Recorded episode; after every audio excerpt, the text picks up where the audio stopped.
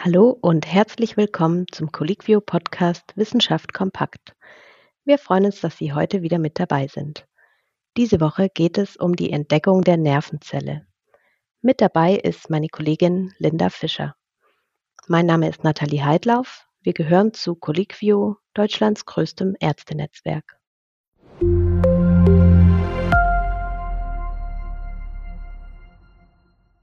Die moderne Hirnforschung hat mit der Arbeit des spanischen Mediziners und Histologen Santiago Ramón y Cajal begonnen. Er wurde am 1. Mai 1852 in Spanien geboren. Zusammen mit dem italienischen Mediziner und Physiologen Camillo Golgi hat er im Jahr 1906 den Nobelpreis für Physiologie oder Medizin erhalten.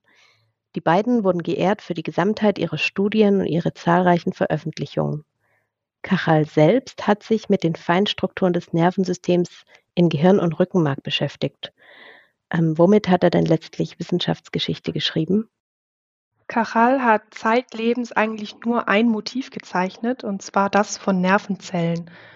Obwohl das jetzt recht einseitig klingt, hat er mit diesen Zeichnungen eine komplett neue Welt für die Wissenschaft geöffnet und die Basis für die moderne Hirnforschung gelegt. Im späten 19. Jahrhundert haben die meisten Wissenschaftlerinnen und Wissenschaftler geglaubt, das Gehirn würde aus einem ununterbrochenen Gewirr von Fasern bestehen, die extrem verschlungen sind, also quasi wie ein Labyrinth. Mhm. Und inwieweit hat Cajal dieses damals vorherrschende Verständnis revolutioniert? Er hat den ersten eindeutigen Beweis dafür gebracht, dass das Gehirn aus einzelnen Zellen besteht, die später als Neuronen bezeichnet wurden. Er hat geglaubt, dass Neuronen als Speichereinheiten für geistige Eindrücke wie Gedanken und Empfindungen dienen. In der Struktur der Neuronen hat er geglaubt, die Heimat des Bewusstseins selbst gefunden zu haben. Und auch in der Außenwelt ähm, wurde seine Entdeckung ja als großer Schritt für die Wissenschaft gesehen. Cajal gilt heute als einer der Begründer der modernen Neurowissenschaften. Historikerinnen und Historiker haben ihn neben Darwin und Pasteur als einen der bedeutendsten Biologen des 19. Jahrhunderts und neben Kopernikus, Galileo und Newton als einen der größten Wissenschaftler aller Zeiten eingestuft.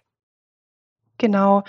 Sein Meisterwerk Texture of the Nervous System of Man and the Vertebrates ist ein grundlegender Text für die Neurowissenschaften, ungefähr vergleichbar mit On the Origin of Species für die Evolutionsbiologie. Cajal hat 1906 dann den Nobelpreis für seine Arbeiten über die Struktur der Neuronen erhalten.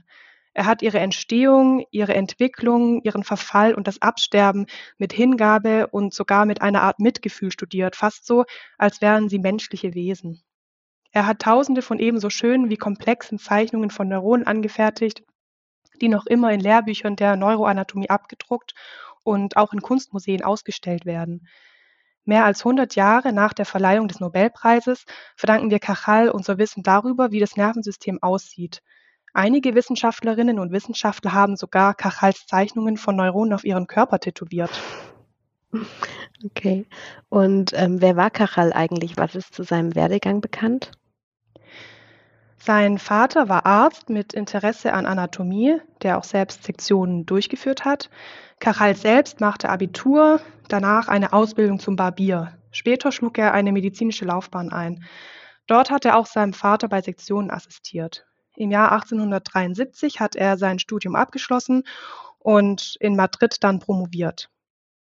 Später wurde er dann Professor für beschreibende und generelle Anatomie an der Universität Valencia und danach hat er an der Universität in Barcelona und auch in Madrid als Professor für Histologie und Pathologie gelehrt. Und er hat ja schon während seiner sehr frühen Laufbahn dann sein Interesse für die Neurologie entdeckt. Genau, also der Moment war wohl der, dass ein Assistent einen mit Curare gelähmten Frosch präpariert hatte und an dem lebenden Tier konnte Cajal dann live eine Entzündungsreaktion verfolgen. Von diesem Moment an, also seit diesem ersten Blick durch das Mikroskop, war sein Interesse geweckt und sein Lebensmittelpunkt wurde das Präparieren von Gewebe und dessen Beobachtung unter dem Mikroskop und auch das Zeichnen von dem, was er gesehen hatte. Mhm. Und man muss sich ja vorstellen, zu Kachals Lebzeiten war ja die fortschrittlichste Methode zum Sichtbarmachen von Zellen die Histologie.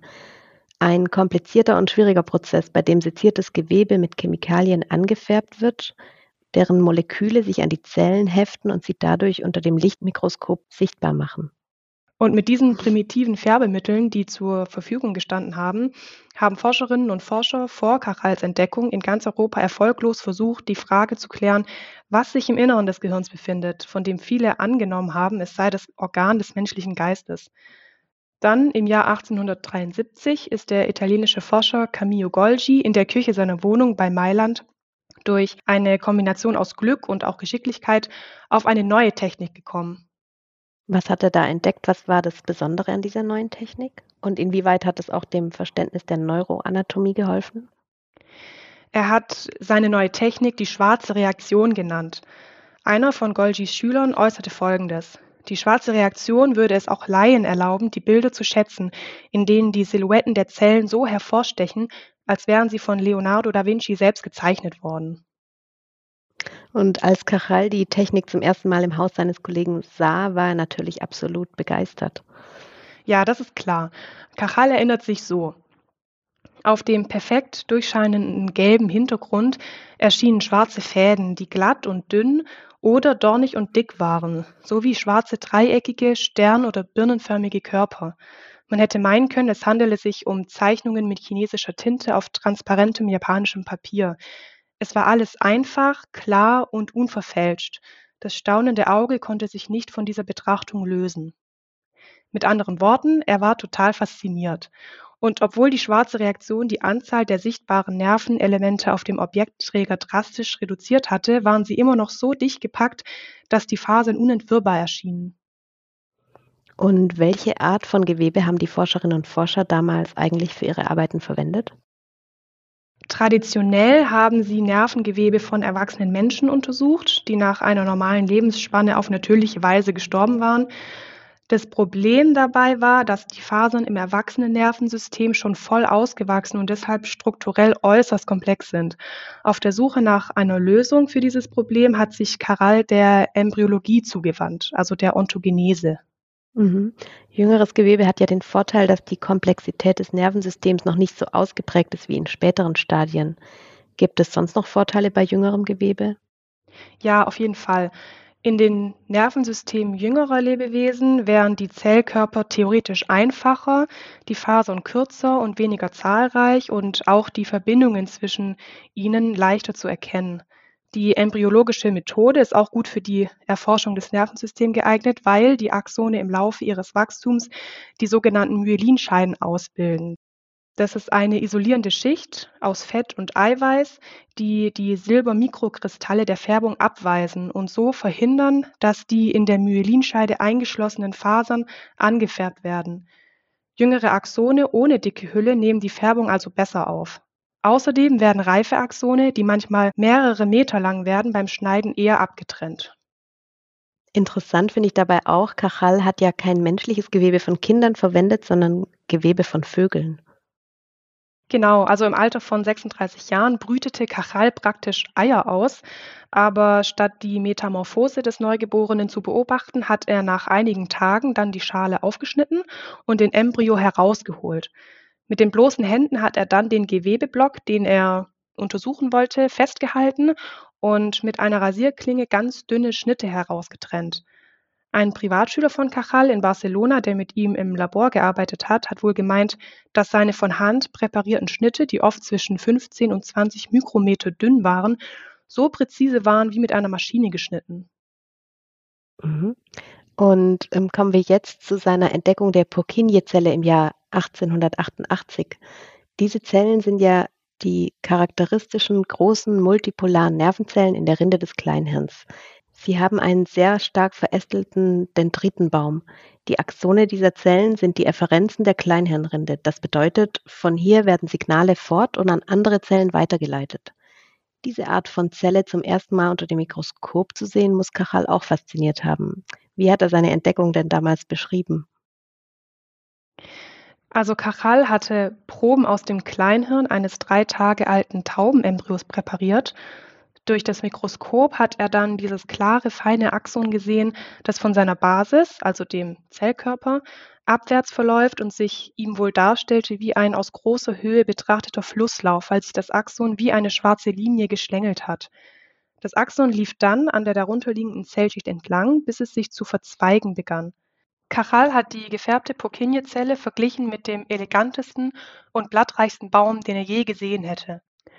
Und die wichtige Erkenntnis von Cajal, als er die Verzweigung von dem zentralen Körper der Zelle bis zu ihrem Ende verfolgte, wo sie sich anderen Zellen näherte, erkannte er, dass obwohl Purkinje-Zelle und die anderen Zellen eng miteinander verbunden waren, berührten sich die Purkinje-Zelle und die anderen Zellen niemals. Die Nervenzellen endeten also frei. Cajal hat also entdeckt, dass jede Zelle für sich praktisch ein Individuum ist oder eine Einheit für sich darstellt. Mhm. Und ähm, schon vor Cajal wollten ja die Menschen das Geheimnis des Nervensystems entschlüsseln, eigentlich schon seit der Antike. Die Menschen neigten ähm, jeweils immer dazu, die Strukturen des Nervensystems mit den derzeitigen Technologien zu vergleichen. Zum Beispiel im 19. Jahrhundert war das ja die neue Ära des Transportwesens. Da hat sich der deutsche Anatom Otto Friedrich Karl Deiters neben vielen anderen das Nervensystem als eine Eisenbahn vorgestellt, mit verschiedenen Knotenpunkten, an denen dann der Verkehr umgeleitet werden kann. Genau, Deiters ist seinerseits bekannt geworden durch seine Beschreibung der Nervenzelle und die Identifikation des Axons und der Dendriten. Wissenschaftlerinnen und Wissenschaftler verbinden seinen Namen mit dem sogenannten Nucleus vestibularis lateralis. Das ist ein Kernkomplex im Rautenhirn. Und zu der Zeit kamen auch noch andere bildhafte Vergleiche auf. Zum Beispiel sah der deutsche Anatom und Histologe Josef von Gerlach das Nervengewebe als ein Gewirr von Fasern, das wie ein großes Spinnennetz den gesamten Körper als zusammenhängendes Gebilde durchdringt, als ein Retikulum. Gerlach war Professor für Anatomie an der Universität Erlangen und gilt als einer der Begründer der histologischen Färbetechnik und der anatomischen Mikrofotografie. Im Jahr 1872 hat er die Basis für die Erforschung der Architektur der Hirnrinde gelegt, und zwar mit seiner Arbeit über die Struktur der grauen Substanz im Gehirn. Cajal selbst war in einer vorindustriellen Landschaft in einem Pyrenäendorf aufgewachsen und dementsprechend hat er in dem Nervensystem die Naturbilder seiner Kindheit gesehen. Für ihn gab es beispielsweise in den Parks seiner Umgebung keinen Baum, der eleganter und belaubter war als die Purkinje-Zelle des Kleinhirns. Er verglich Verästelungen von Axonen mit Moos oder Brombeersträuchern an Mauern. Später legte er sich dann auf den Begriff moosige Fasern fest. Und zunächst hatte es Cajal ja gar nicht so leicht, seine Ansichten durchzusetzen. Auf seine selbst veröffentlichten Thesen war nur Schweigen die Antwort aus der Fachwelt. Ähm, dennoch hat er weiter Artikel um Artikel geschrieben und viele seiner Artikel gelten heute als Pionierarbeiten der Hirnforschung. Um sein Wissen verbreiten zu können, hat er sich dann schließlich auch selbst zur Tagung der Deutschen Anatomischen Gesellschaft in Berlin eingeladen. Dafür hat er sein ganzes Erspartes ausgegeben. Aber es hat sich gelohnt. Der Kongress war sein Durchbruch. Es gelang ihm nämlich, den Würzburger Anatom Albert Kölliker dazu zu nötigen, einen Blick durch sein Mikroskop zu werfen, und dieser war natürlich überwältigt. So hat Cajal Achtung der wissenschaftlichen Welt für sich gewonnen. Und in Stockholm folgte dann 1906 der Nobelpreis. Ein Dämpfer, er bekam ihn zusammen mit dem, mit dem Italiener Camillo Golgi überreicht. Das war deshalb ein Dämpfer, weil Golgi einer der prominentesten Vertreter der konkurrierenden Retikulumstheorie war. Und als sich die beiden zum ersten Mal begegneten, kam es dann auch direkt zum Eklat. Und zwar begann dieser Streit mit der Rede von Golgi, als beide ihre Trophäe erhalten hatten. Er hielt wohl gar keine Rede, die sich auf seine eigene Forschung bezog, sondern startete sofort mit einem Angriff, in dem er Carrals Forschung als kapriziös, verdreht und widerlegt bezeichnete. Und er rühmte sich selbst dafür, in keiner seiner Arbeiten jemals das Wort Neuron verwendet zu haben. Dieses sei nämlich nur ein Phantom, für das es keinen Platz in der Welt der Wissenschaft gäbe. Und wie hat Cajal auf diese Provokation reagiert? Er antwortete in seinem Vortrag mit geheucheltem Bedauern, zerlegte Golgis Argumente und sprach ihn dann persönlich an mit den Worten wir trauern um einen Wissenschaftler, der in den letzten Jahren eines so erfüllten Lebens zusehen muss, wie junge Experimentatoren seine höchst eleganten und originellen Entdeckungen als Irrtümer entlarven. Damals war dann aber schon klar, dass Cajal wohl den Sieg in diesem Streit davongetragen hatte. Mhm. Und neben der Anatomie hat Cajal ja auch einiges über die Funktion von Neuronen herausgefunden. Zum Beispiel, dass der Spalt zwischen zwei Nervenzellen, also die Synapse, als Bereich der Kommunikation zwischen den Nervenzellen dient. Und er hat gezeigt, dass es eine bestimmte Richtung der Kommunikation gibt. Das stimmt. Und zwar verläuft die Kommunikation von den Dendriten zu der Synapse. Also die Zellen nehmen Impulse über die Dendriten auf, senden diese zum Zellkörper und über das Axon werden die Impulse dann zu den Synapsen geleitet und zu den anderen Zellen weitergegeben. Nochmal zurück zu Kachals Weltanschauung, die ja auch seine Forschung stark beeinflusst hat. Ähm, viele Forscherinnen und Forscher haben ja damals das Nervensystem mit einem Telegraphen verglichen.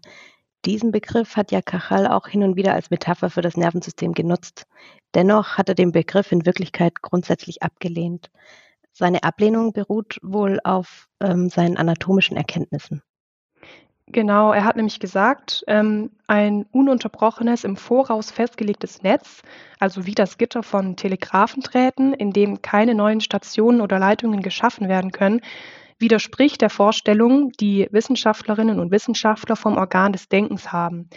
Dieses Organ des Denkens sei nämlich innerhalb gewisser Grenzen doch formbar und fähig, durch gezielte geistige Gymnastik, wie er es nannte, vervollkommnet zu werden. Aus diesem Grund konnte er das Retikulum, das in seiner Struktur festgelegt war, nicht tolerieren. Das Nervensystem muss die Fähigkeit haben, sich zu verändern, und diese Fähigkeit ist seiner Meinung nach für das Überleben eines Organismus entscheidend. Cajal hat eine Vielzahl von Begriffen verwendet, um dieses Konzept auszudrücken, unter anderem den Begriff der Plastizität. Er war zwar nicht der Erste, der den Begriff Plastizität verwendet hat, aber dennoch bleibt dieses Konzept einer von Cajals nachhaltigsten Beiträgen zur Wissenschaft.